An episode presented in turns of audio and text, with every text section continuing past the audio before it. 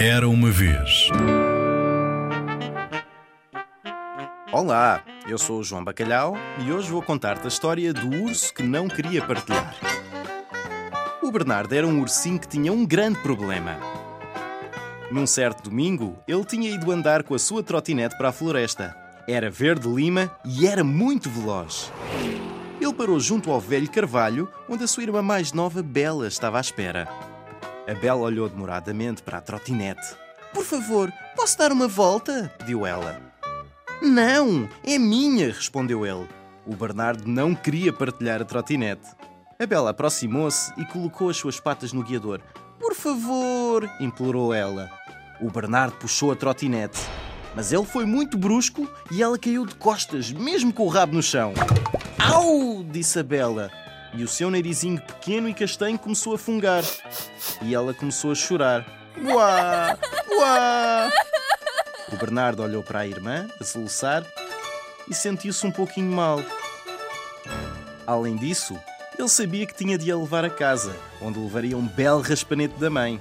E pior ainda, agora ele tinha de parar de andar de trotinete.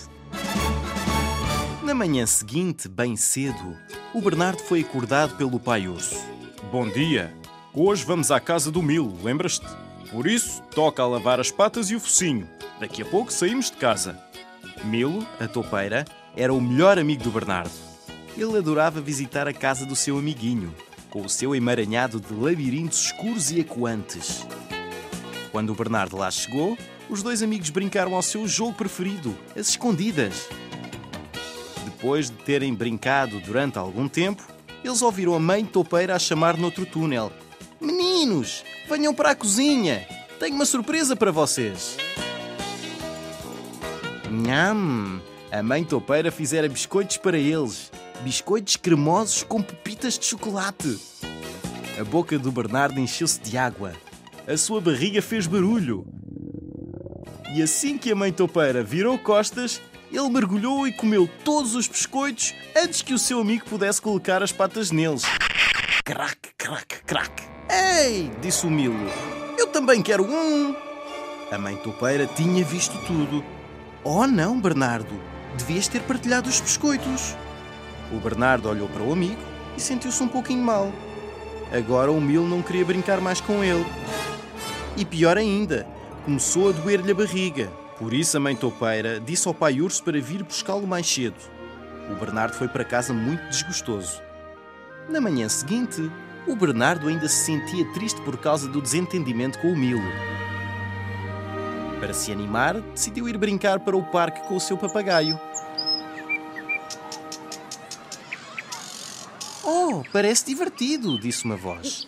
Era o Gustavo, o mocho, que estava empoleirado em cima de uma macieira. Também posso brincar com o teu papagaio? perguntou ele. Não, respondeu o Bernardo. Estou a brincar com ele. Não queres partilhá-lo comigo? perguntou o Gustavo. Podemos brincar juntos. Ia ser tão divertido. O Bernardo pensou que talvez devesse partilhá-lo, mas queria brincar sozinho com o papagaio. Não, disse o Bernardo, e foi-se embora. O Bernardo atravessou o parque, segurando o seu papagaio colorido atrás dele, à medida que tentava fazer com que este voasse. Mas, independentemente da velocidade, o papagaio arrastava-se pela relva. Depois o vento começou a soprar com mais força contra o pelo do Bernardo e ele começou a correr, segurando o papagaio no ar até que. Vum! O papagaio subiu disparado no ar. Olha, olha, está a voar, disse o Bernardo para o Gustavo. Mas o seu amigo já tinha ido embora. O papagaio voava tão rápido que o Bernardo não conseguia controlá-lo. Vum, vum, vum! O papagaio circulava furiosamente no ar e depois voou diretamente para a macieira. O Bernardo olhou para o papagaio e sentiu-se muito mal por não o ter partilhado com o Gustavo.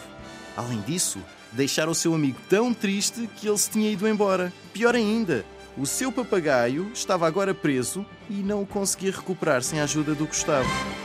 O Bernardo foi-se embora muito tristonho, sem o seu papagaio.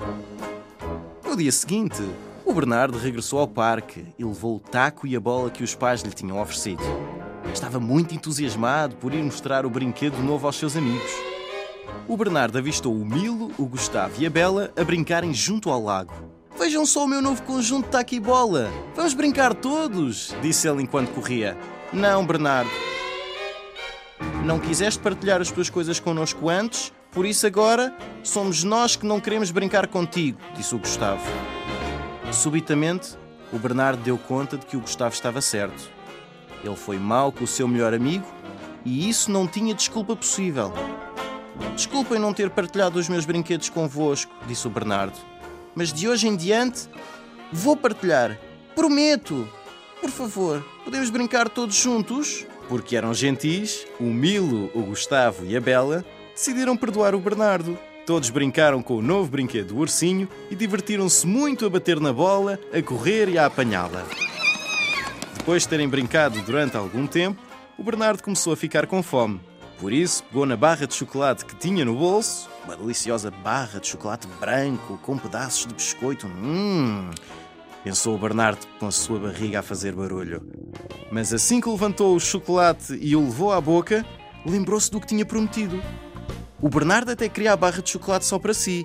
Era a sua favorita e não era muito grande para ser partilhada. Mas uma promessa era uma promessa e por isso ele apressou-se a dividi-la em quatro pedaços iguais: para a Bela, para o Gustavo, para o Milo e para si. Obrigado! agradeceu o Milo, oferecendo as suas rodelas de maçã. Olha o que o meu papá fez! disse o Gustavo enquanto se apressava a ir à sua mochila e retirava o seu bolo de cereja. Num abrir e fechar de olhos, eles tinham um piquenique completo, feito com as merendas de todos. O Bernardo comeu até ficar cheio e depois todos se deitaram na relva muito alegres. Ele pensou que, afinal, era realmente bom partilhar.